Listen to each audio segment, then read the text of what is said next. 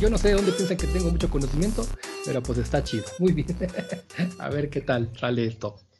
Ok, bueno, este, pues primero quisiéramos como empezar, eh, no sé, nosotros lo podríamos definir eh, con varios objetivos como cuentacuentos, autor, eh, maestro, pero pues quisiéramos saber cómo es que usted se tiene a, sí mismo, ¿no? A lo que se dedica y así. Claro, ok, fíjate que justamente eso es algo con lo que lidio mucho, porque en realidad, pues sí, soy de entrada cuentacuentos, de hecho desde mucho antes soy ilustrador gráfico, este, poco tiempo después me vuelvo me vuelvo escritor, pero al final todo, todo converge, ¿no? En contar cuentos también, en dar conferencias, e, este, pero tal vez pudiera definirme como gestor cultural. Me dedico a ciertas áreas específicas desde la, desde la creación empresarial de un proceso cultural hasta obviamente el simple y llano hecho de subirse al escenario o de producir de producir algún libro, ¿no? Cosas por el estilo. Entonces, tal vez la palabra sería gestor cultural, aunque yo prefiero definirme como aventurero cultural en todo caso. ¿Vale? Sí. ¿Y por qué, o sea, en dónde nació ese gusto a pues, todo lo que haces, como ser escritor, como cuentacuentos o todo lo que nos acabas de decir? Bueno, mira, este, no lo sé con certeza. Eh, eh, mi familia, parte de mi familia, tanto por, lado, por el lado paterno como el materno, se dedican a cuestiones artísticas, este, artísticas y, del espectáculo, que no son propiamente lo mismo, pero ahí están. Otros tantos se dedican al comercio o, tienen oficios, este, pues no sé, de oficina, pero, pero en realidad, este, tal vez por ahí, por ahí debe de haber algo, algo en los genes, porque, este, pues bueno, desde niño siempre estuve yo más embobado en crear, en en dibujar, en estar imaginando cosas y por supuesto leyendo, observando, este, de niño ya sabes, ¿no? Quieres ser superhéroe, entonces andas viendo por dónde te vas a trepar, qué vas a hacer, me estás investigando, creando, diseñando y pues creo que eso me, me, gustó la idea, ¿no? De, me, hizo que me gustara, que me, que me apasionara más de esto. Ya más grande, eh, pues sí tenía la intención de, no sé, hacerme millonario, vender seguros o autos o yo que sé, algo que, que me diera este dinero, pero al final resultaba que en realidad no estaba tan apasionado de ello. Mi pasión, yo salía, según yo, a vender y terminaba publicando. Creo que al final mi verdadera pasión siempre estuvo ahí y este y me ha ido muy bien del lado del lado del arte y la cultura. Entonces, este, un día dejé de luchar con ello, acepté lo que soy, soy feliz como soy y este pues me seguí me seguí tal cual este pues dedicado primero al ramo editorial y poco después a, a las cuestiones de escenario, ¿no? Aprendiste a, venderte como arte o a vender a tu arte. Y sí, fíjate eso es algo difícil. De, hecho, de hecho sí, es, este, por lo menos en un país como México es complicado, ¿no? Yo tuve, empecé a los, no sé, a, publicar en periódicos y revistas como a los 20, 21 años y precisamente mis columnas trataban de eso, tenía una, tenía una columna semanal, tuve siete columnas semanales en varios periódicos y revistas, pero precisamente hablaban sobre eso, sobre arte y finanzas, en un país donde no se puede entender el arte y las finanzas como algo que puedan trabajar en conjunto, pues imagínense, ¿no? Me tocó, me tocó este, escuchar un montón de comentarios eh, pues bueno, típico de no, tú no vas a hacer mucho en esto, te tienes que morir de hambre para ser un buen artista, el, este, mucha gente que, que peleaba en contra del arte, eh, de hacer dinero con el arte, y que ahora irónicamente, pues ahora viven de eso, y, este, y somos muy buenos amigos, ¿no? O sea, tampoco crean que es una cuestión ahí de, de, de, venganza, no, no, no, somos muy buenos amigos, y fíjate que, bueno, fíjense, perdón, este, Santiago, Alex, que, que con el, con el, que con este, con el tiempo, eh, ese tipo de cosas, ese tipo de columnas, ahorita me preguntaban sobre vivir del arte, pues me permitió crear eh, algunas propuestas, em, algo que se volvió conferencia después y hoy es un curso, un curso, de taller eh, llamado precisamente así, el arte como empresa, y este y precisamente trabajo con ciertas personas de diferente tipo de, disciplina artística o alrededor de alguna disciplina artística eh, y les enseño, les muestro por dónde es el camino y les doy las propuestas también más nuevas, no solamente lo que me ha funcionado a mí durante 24 años, sino, sino también las cosas más nuevas que podemos incluir eh, en las cuestiones artísticas para, para vivir literalmente de esto. Perfecto. Igual tengo, tengo una pregunta. Eh, bueno, yo he escuchado por ahí que luego nos cuenta que tuvo un accidente en su mano que dejó de, por así decirlo, dibujar, dibujar y pintar y así, y, y pues cómo fue llevar esa, o sea, cómo fue salir adelante y poder volver a, a dibujar y hacer todo lo que hace. Mira, este, realmente no fue un accidente, fueron dos. este, a los 18 años, eh, no es cierto. Bueno, no, a los 18 tuve uno anterior y ese fue otra cosa. A los 24 años, un 7 de septiembre, 23 o 24 años tendría yo, tengo un accidente en la entrada de Guadalajara este, por el lado de, Zapopan. Hay un accidente de auto donde estábamos detenidos, nos pega un auto y para, yo pensé que iba a quedar de hecho sin moverme, no podía moverme del cuello para abajo. Al final resultó algo más entre comillas inocente que fue este me lastimé el hombro y todo el movimiento del hombro de bueno cualquiera de los dos hombres hombros perdón obviamente pero el mío fue el derecho todo el movimiento de cualquier hombro este me, me te impide moverte de la cintura para arriba eh, hasta el cuello más o menos. Entonces, este, por fortuna, a, a, pesar de que suena raro, por fortuna sola fue solamente tendonitis y no fue algo más grave. Eso impide que yo me pueda dedicar a dibujar, a ilustrar de manera eh, profesional. Tenía por ahí algunos proyectos ya internacionales en cómic. Entonces, este me impide eh, firmar el contrato y este y pues bueno me duele mucho pero al final pienso este que puedo seguir viviendo de esto y termino escribiendo eso por una parte no regreso a escribir pero ya escribir de manera más seria y bueno, pues me gano por ahí algún premio en el estado, a nivel estatal, aquí en el Estado de México, pero en el camino, pues bueno, empiezo a recuperar mi, mi, mi, mi trazo. Todavía tengo tendonitis, no se me ha quitado, tengo 20, 20 no, espérenme, 24, tengo 18 años con, con tendonitis y viviendo con dolor, digamos, en ese sentido, sobre todo en época de lluvias y en invierno, pero hace unos eh, cuatro años, este, tengo un accidente eh, un 1 de febrero, eh, pintando una casa, pintando la cocina, me subo a, este, a una escalera para revisar, digamos, el techo, a ver cómo había sido el, el, el, cómo había quedado, digamos, el, rodillo, ¿no? Como cuando lo había pasado. La escalera, no sé cómo, qué movimiento hice yo, la escalera, esas escaleras de aluminio en B, este, pues se cae y yo con la escalera me voy. Entonces me rompo el brazo la muñeca y este, no recuerdo si algo más, es que me he roto tantas cosas que ya no sé qué más me roto, creo que nada más eso.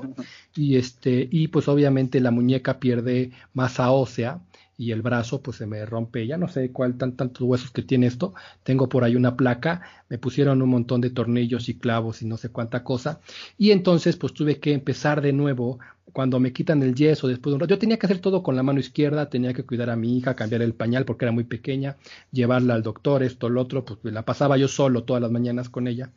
Y, este, y a partir de ahí fue tener que volver a, cuando me quitan el yeso, es tener que volver a aprender literalmente a mover la mano.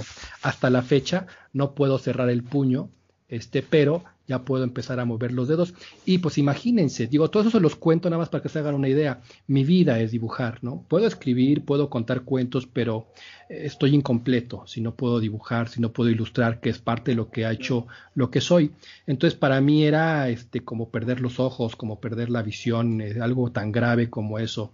Este, por lo tanto, eh, pues vamos, tuve que, no lo pensé, me decían de plano que, que este, sí iba a poder volver a hacer algunas cosas, pero que ignoraban, a partir de que tenía tendonitis, el brazo roto y, el, y, el, y la muñeca, ignoraban realmente si pudiera yo volver siquiera a escribir como gente decente.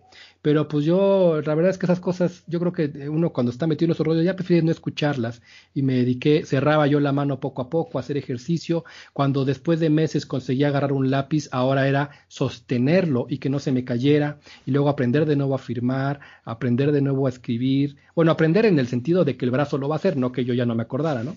Sí. Este, y pues bueno, creo que también parte de las técnicas de dibujo que aprendí mucho antes me sirvieron para volver a empezar a dibujar pues más rápido de lo que yo pensaba. Tardé como tres años en volver a dibujar ya de manera profesional.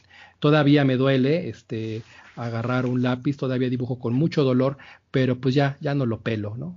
Y además, y además eres maestro, ¿no? Pues maestro, no nomás Jesús y soy ateo, pero sí me dedico a calificar. ¿Sale?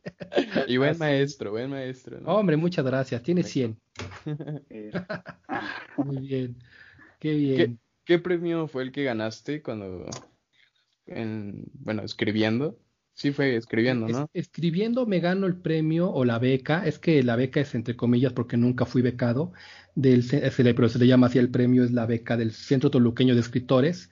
La gané en el 2005. Este, me publican en el 2006. Es el premio a primera novela, con una novela que francamente la escribí para mí, para divertirme de lo lindo, este, llamada eh, Las cosas que no vemos y este y, fue en su momento eh, la más la, mejor vendida el best seller no este eh, y con esa con esa me ganó me ganó el premio ese año también gana este Alonso Guzmán este el premio a la, a ver si compartimos premio, digamos, ese año. Fue algo muy raro porque en realidad es, un, es una beca que nada más se le, da, se le da a una persona. En este caso, pues fuimos Alonso y yo, cada quien con una novela muy distinta. Y déjenme confesar que yo prefiero la novela de Alonso, pero no lo voy a decir tan seguido.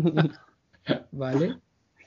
Y esta, esta fue publicada eh, independientemente, o sea, por ti, tú distribuías como las copias, si es no. copias y todo eso.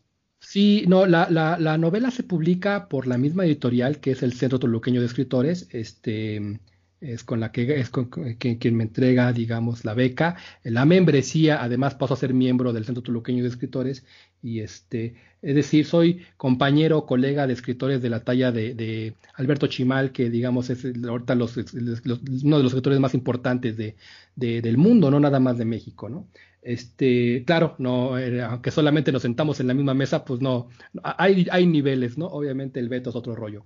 Este, pero sí, la editorial, eh, la editorial Centro Toluqueño de Escritores me, me, me publica, me promueve y este, y me, eso me abre muchas puertas, ¿eh? me lleva a viajar por muchas partes del país, incluso tengo invitaciones para ir a, para salir del país a, a, llevar la novela, cuentos cortos, cosas por el estilo, pero no las acepté, larga historia, pero este, pero vamos, esto, esto me abrió muchísimas puertas. Yo ya publicaba antes para periódicos y revistas, pero ahora me empiezan a tomar más en serio y yo francamente me lo tomo más en serio como escritor y decido, este, decido que en realidad quiero dedicarme también, ya que no sé si voy a dibujar de nuevo, quiero dedicarme realmente a escribir, me apasiona, este, y, bueno, pues me gusta mucho leer, pues con más razón escribir también, ¿no?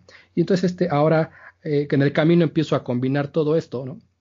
Lo que es ilustrar, que ya ilustraba. Ya, de hecho, tengo, antes de esta novela que gané, había trabajado alguna vez para el Centro Toluqueño de Escritores como ilustrador, con el, ilustrando el único libro que tienen para niños, Otilia Nahual, este, y, este, y pues bueno, irónicamente termino también publicando y ganando el premio ahí, años, muchos años después. Entonces, eso fue algo muy, muy, muy interesante, como que la vida se negaba a dejarme ir por otro lado y tenía que enfocarme en cuestiones culturales a fuerza. Sí. También hace poco ganaste otro, otro premio, pero ya es totalmente diferente, ¿no? Es, de, es el galardón. Galardón. Ajá. Mira, este, sí, perdón. Eh, eh, forjador del futuro. Eh, la verdad es que yo ni siquiera sé, espero no estar siendo grosero si por ahí me escucha algún rotario, yo ni siquiera sé cómo fue que fui seleccionado. Es decir, sé, ya sé que hay por ahí un amigo este, dentro del club rotario, pero no sé qué, que este, cómo, cómo le apuestan, digamos, ¿no? A alguien eh, en la calle, ¿no? Sobre uno, este, em, me entregan este premio, eh, em, eh, pues no sé, hace como dos meses, no me hagan mucho caso, el, galardón este, al forjador del futuro. Eh, no soy el único, lo reciben tanto hombres como mujeres, este, son como cuatro o cinco. No me hagan mucho caso, porque como les digo, este, con todo respeto a los rotarios, pues desconozco mucho cómo mueven esto, ni no tengo idea de cómo sucede, pero de pronto un día, y fíjense, además uno de mis peores días de mi vida, ya saben, la pandemia no ayuda, ¿no? Este, eh, eh, me encuentro eh, en, un, en un cuarto que parece de hotel, de hecho sigo viviendo en ese cuarto que parece de hotel, este es como un motel muy raro. Y este pues nada más con lo que tenía en mi mochila, en la computadora donde estoy hablando ahorita, el micrófono que desde que estoy hablando. Y de pronto me mandan la foto de que me he ganado este galardón como forjador del futuro, este a razón de mi trabajo como como pues sigo insistiendo, no sé por qué me dicen maestro, pero como maestro, ¿no? Mi trabajo como, como profesor. Y este y, lo consideraron como que mi trabajo eh, pues termina eh, es que yo, no creo que la palabra sea, ¿cómo se llama? Inspirando, sino empujando, ¿no? Impulsando a, las, nuevas, a, las nuevas generaciones, a chicos como ustedes que tienen pues todo, todo por dar y a veces no saben cómo hacerlo. Y pues francamente yo tampoco, pero le entramos a los guamazos, ¿no? Y aprendemos este, todos juntos y si de algo sirve mi experiencia es lo que les doy. Entonces por esa razón me dan este, el, el premio, pero ignoro cómo es la manera en que califican, digamos, y cómo es que buscan a los, a los, ¿cómo se le llama? A los candidatos para recibir el premio. ¿vale? Pero yo estoy muy agradecido, eso que ni qué, ¿no? Se me hace una, una cosa este, fenomenal, un reconocimiento que de, de, de, de, de gente que, que, no sabía que, que ellos que, creían que yo existiera, ¿no? Pero bueno, ahí está. Sí, yo digo que, o sea, sí, está, o sea, sí te lo merecías porque pues, has sido buen maestro, bueno, por lo menos a nosotros que te tuvimos de maestro, pues sí nos ayudaste bastante ahí, este, corrigiéndonos y ayudándonos. Y, además tienes otros talleres, ¿no? Tienes muchos más talleres y, los que tienes aparte, ¿no? Tienes... Sí. Ajá. Yo ya no sé cuántos tengo. Eh, en el TEC de Monterrey, suena raro, pero es cierto. En el TEC de Monterrey he llegado a tener por semestre creo que hasta 11 talleres. Eh, vamos, los podemos cerrar en, tres categorías, digamos. Eh, artes visuales, porque di este, de, dibujo, pintura y hasta cómic. Este, de literatura, que ahí doy prácticamente creación literaria, narración, este, ¿cómo, le, ¿cómo, le, llamaban? Narración, narrativa, me parece. Y, este, y bueno, y de pronto también doy algunos de narración oral, voz escénica y comunicación oral, pero también por fuera doy tanto talleres como estos como este, por fuera y en otras empresas, ¿eh? tanto talleres como estos, como talleres. Fíjense, algo muy curioso, ustedes en, en, mis clases seguramente se acordarán que yo cotorreo mucho con los chavos y les digo, a ti te gusta tal, y al rato los ando ahí como que ligando. ¿eh? A partir de, ese, de esa especie de broma, de cotorrear con ustedes, muchos chicos se me acercaron y me dijeron, oye, pues es que esto funciona, todo lo que me dices funciona para ligarme a tal o a cual persona. ¿Y qué creen que fue lo más raro? Los papás me llamaban y me decían, oye, funciona, ¿qué le dices a mi hijo para que y luego, ¿qué me dices a mí, no? O sea, yo también quiero llegarle a tal, los papás me decían, y algunos maestros. Entonces empecé a darme cuenta que, por curioso que parezca, eh, esto podía tomármelo en serio porque mucha gente tiene mucho miedo de acercarse a, otras personas y a veces eh, lo hacen de la peor manera y también buscamos a gente de la peor manera y tenemos problemas hasta de violencia, ¿no? Este, en pareja y cosas por el estilo. Entonces yo me lo tomé muy en serio y, este, y ahora también doy cursos incluso de, seducción y sus formas, ¿no? Y, y cursos de caligrafía y ya no sé, a ver qué otra cosa se me ocurre, por supuesto. Pero yo feliz de dar cursos en estos días de pandemia también, porque así estoy con un montón de gente, este, platicando a pesar de estar así encerrados, ¿no? Claro. Así es. Que regresando un poquito a la parte eh, de los de los libros que he escrito, bueno, tengo entendido igual que tiene una serie de libros que creo que se llama la serie Cómo, eh, y que igual quisiéramos saber cómo, cómo fue, este, cómo se le ocurrió y cómo, cómo los lleva. Yo también quisiera saberlo. Mira, en realidad, este, la serie acaba de cambiar de nombre hace un par de meses por cuestión de mercadotecnia. Ahora se llama eh, En 21 minutos o 20 minutos, algo así. Es decir, eh, es, es son una serie de ensayos muy cortos donde abordo eh, las inquietudes de ustedes, los jóvenes, bueno, no nada más de Santiago y Alex, sino de cualquier eh, otro joven, vamos, que esté pasando por las etapas normales de, de, de, aprender a vivir. Les confieso de una vez que muchos adultos aún seguimos aprendiendo a vivir, o sea, no crean que es exclusivo de la juventud, pero sí me doy cuenta, ¿no? Que, que muchos chicos, tengo la suerte de que los chavos se me acercan mucho y me cuentan cada cosa, chicos y chicas por igual.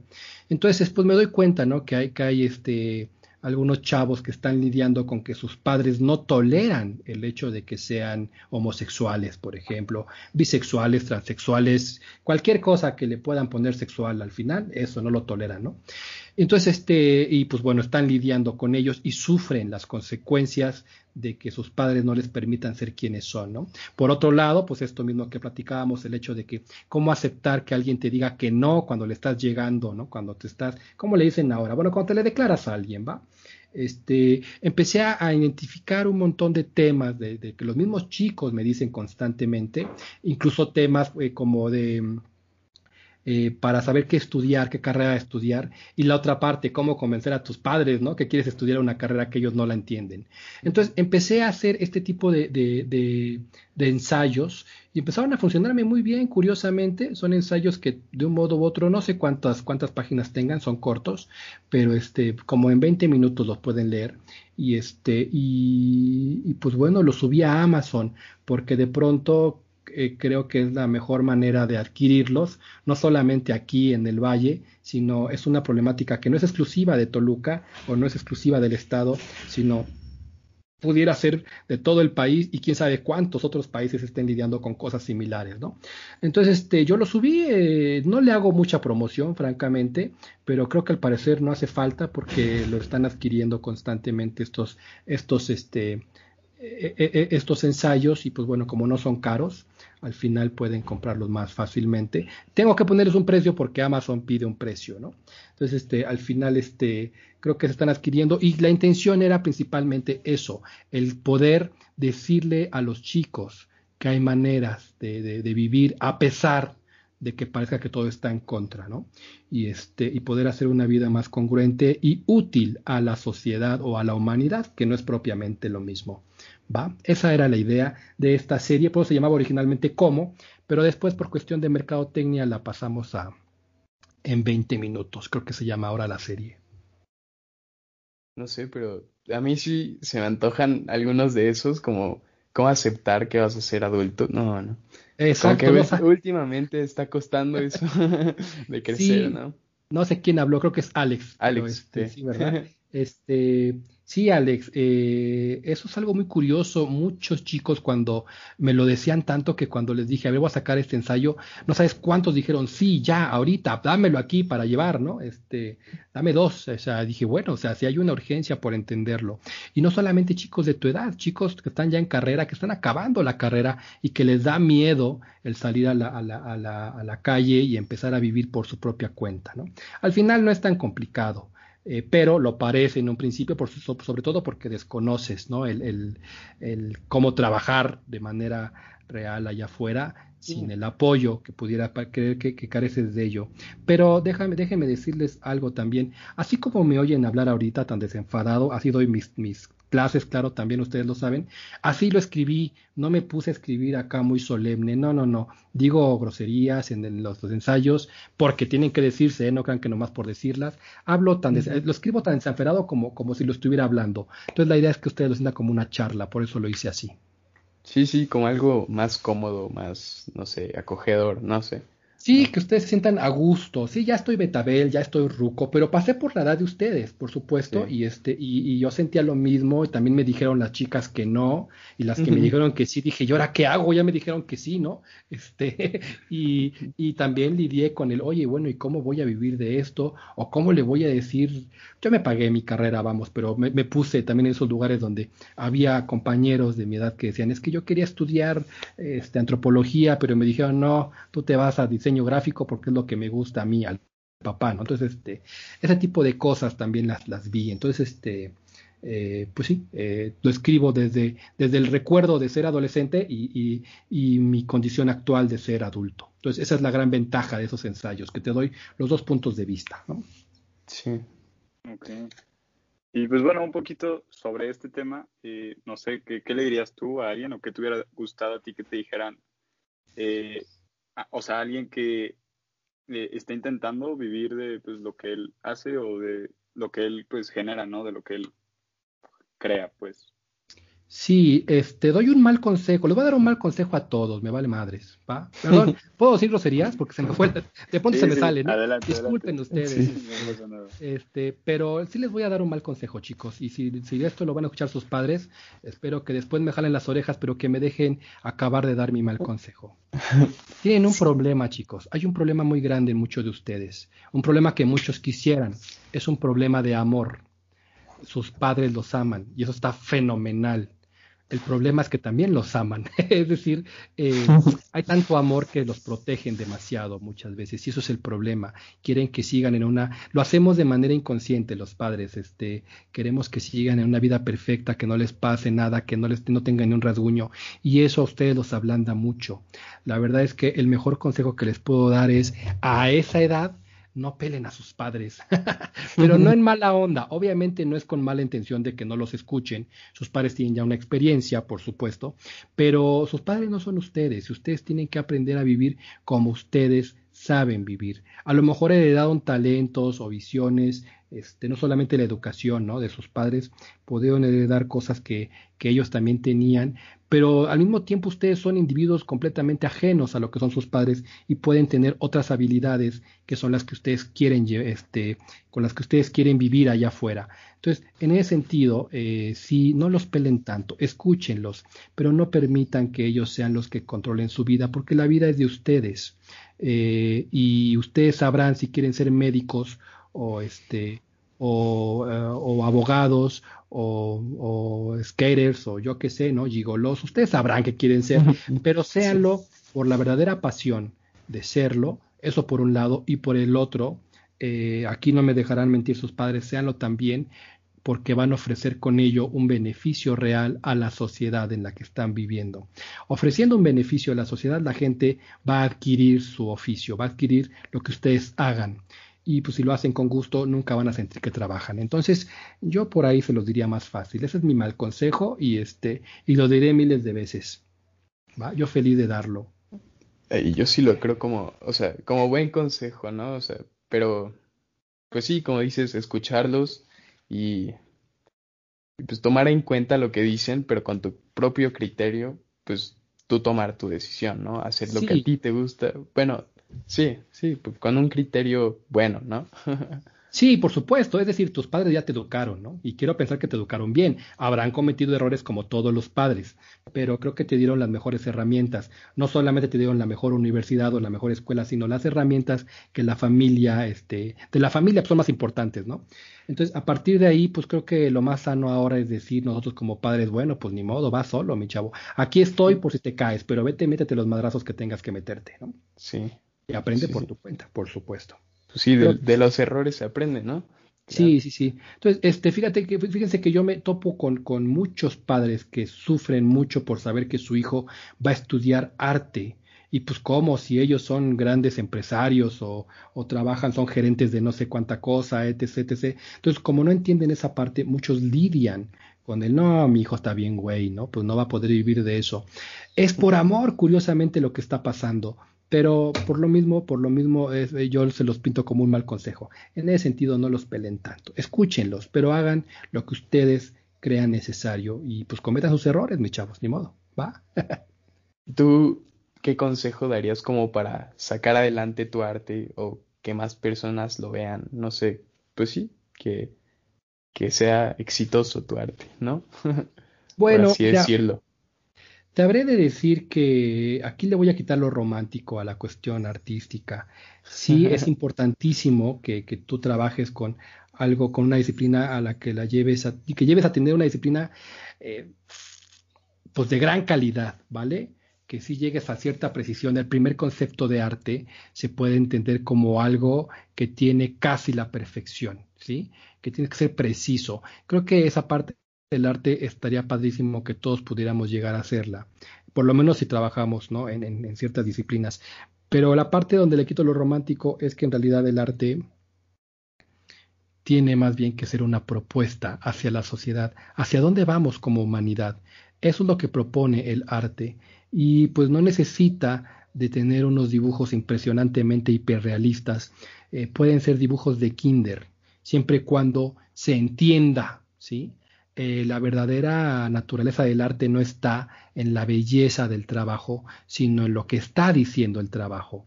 Por supuesto, si lo que está diciendo el trabajo lo dices con algo sumamente, de un, de un nivel sumamente tanto estético como, como técnico, como, bueno, pues depende de lo que estés haciendo, pues todo esto en conjunto va a crear una verdadera obra de arte y va a pasar a la, a la, a la, a la posteridad, ¿no? Será eterno a lo mejor ya no servirá como arte el día de mañana, pero seguirá teniendo el estatus de arte por lo que hizo.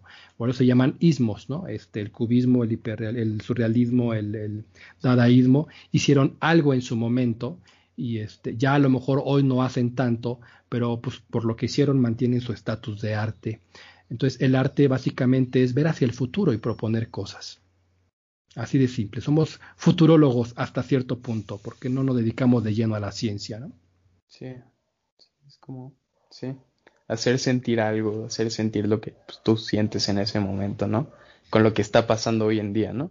Sí, hay que cuidar lo que, exacto, hay que cuidar exactamente esas frases, porque lo estás diciendo bien, aunque, aunque usaste las palabras tal vez erróneas.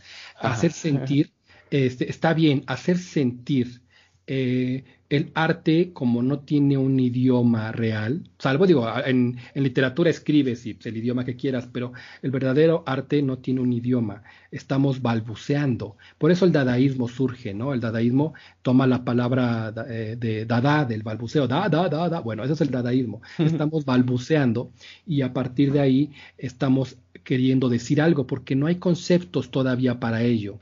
Al no, al no haber conceptos, tenemos que aprender a comunicarlo, a decirlo.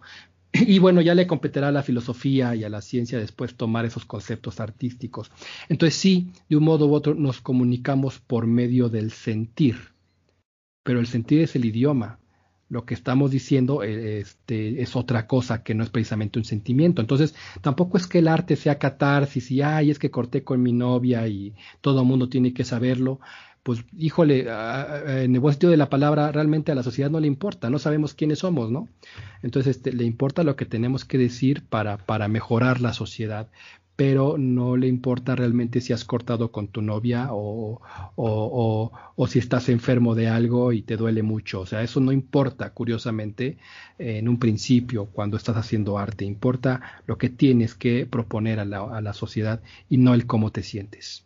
Pero pues a veces sí ayuda como sacarlo, ¿no? Como terapia. Sí, el arte es muy fácil, claro, el, arte es muy fácil que se confunda, o más bien que se interprete como terapia y se interprete como, como pasatiempo, porque funciona para ambas cosas, este, pero no es por completo arte, eso es una etapa del arte, es un nivel del arte y es válido, creo que es muy válido, yo lo puedo defender, pero el verdadero arte pues tiene que ir todavía mucho más allá.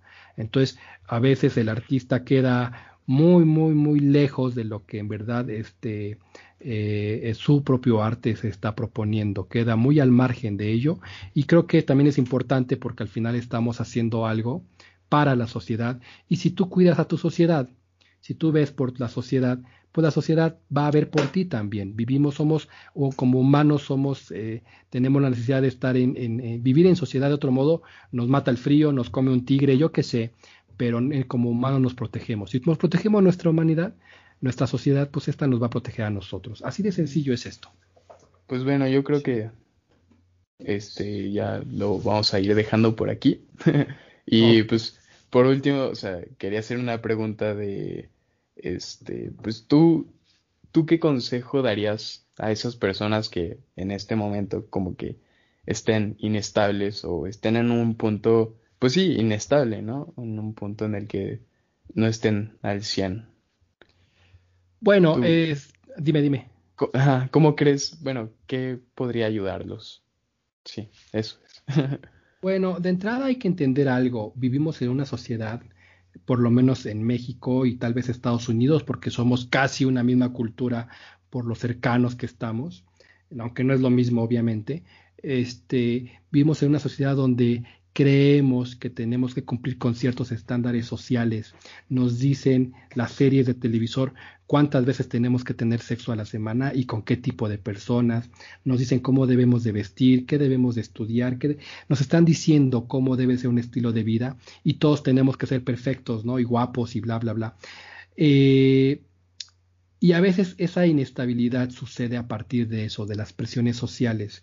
Yo la, lo que les puedo decir es que esa, esa, eso que sucede en radio, en internet, en televisión, en el cine, eso que se quede ahí, está muy padre, pero que se quede ahí, tú eres tú, a pesar de la inestabilidad que por la que puedas estar pasando, sobre todo en tiempos como estos de pandemia, este, donde tenemos que vivir encerrados y, y convivir con la familia no siempre es agradable y suceden divorcios o pleitos o cosas por el estilo.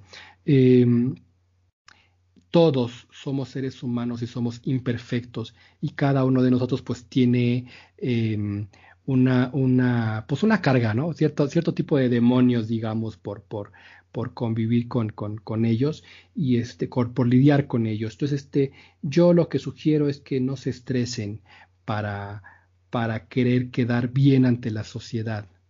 No se trata de dar una imagen de, de, de un Alex o un Santiago o un Edgar este, ante la sociedad se trata más bien de saber quién eres tú por completo, sentirte tú y con eso hacer algo por los demás. Eso te va a volver un poco más estable porque tampoco puedo garantizarlo. Yo soy una persona con la misma cantidad de problemas que cualquier otro, este, problemas de salud, problemas familiares, problemas económicos, lo que ustedes quieran, pero me levanto todos los días pensando en que lo que estoy haciendo es lo que me nace hacer y si la sociedad quiere tomarlo, y si lo entiende, adelante, y si no, pues ya buscaré la manera, pero no pasa absolutamente nada. Me voy a dormir también tranquilo porque sé que he dado lo mejor en todo el día. Creo que eso es lo, lo, que pudiera ayudarnos a, a, tener cierta estabilidad este, día a día como, como individuos y como sociedad. Sí, creo que nada más. Pues, está súper bien. pues, ¿Y dónde lo podemos encontrar? En, en Facebook y o sea, para que la gente, si alguien escucha, pues que lo siga y pueda, pues, eh, ¿cómo se dice?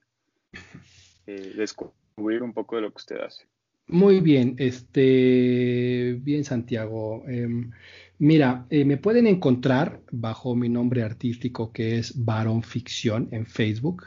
En, bueno, cualquier cosa que quieran buscar, menos en TikTok, porque no sé cómo entrar a TikTok, pero por todo lo demás, este, en WhatsApp es arroba varonficción. En WhatsApp no, es la otra, ¿cómo se llama? En Twitter, arroba varonficción. En, en, en Facebook es varonficción. En Instagram es varonficción. Varón con B de burro, vamos, con B labial, ¿sale? Este varón ficción. Y así me pueden encontrar, eh, tanto en mi perfil como como la fanpage. Yo sugiero que me, que me busquen más en la fanpage porque allí estoy, eh, a veces cuento cuentos, a veces los escribo, a veces les digo qué voy a hacer, este, eh, cuándo me presento y por dónde. Ahorita todo es digital, eso es inevitable, ¿no? Pero cuándo me presento y por dónde, este, qué cursos voy a dar. Ahí en, en la fanpage pueden darme mayor seguimiento al respecto. ¿va? Eso es en Facebook, ¿sale? Varón Ficción, así de simple. Pues bueno, pues, qué bueno que, te pudimos tener aquí y que nos contaras un poco sobre ti y, de todo lo que hablamos. Pues bueno, gracias. Al contrario, chicos, muchas gracias. Este, felicidades por este proyecto que están emprendiendo. Esto es una propuesta, entonces se puede acercar al arte de un modo u otro. Ustedes ya sabrán si, si, si esto no funciona o es un hitazo de aquellos como quiera que sea, a mí me da este, un enorme gusto saber que puedo ser una pequeña parte, que me consideraron para hacer un fragmento pequeño de este enorme proyecto del cual estoy seguro le están poniendo todo el corazón. Entonces, este, ahora pues ya me dirán muy bien por dónde seguirlos, dónde leerlo, también lo, lo, pondré también en mi página para presumirlos a ustedes y que esto crezca. Este, por alguna razón les nació hacerlo, pues háganlo ahora con todo el amor del mundo y háganlo para los demás, ¿sale? Muchísimas gracias por la invitación, chicos. Gracias, profe. Muchísimas gracias por sus palabras. Que estén muy bien, chicos. Saludos y luego les mando a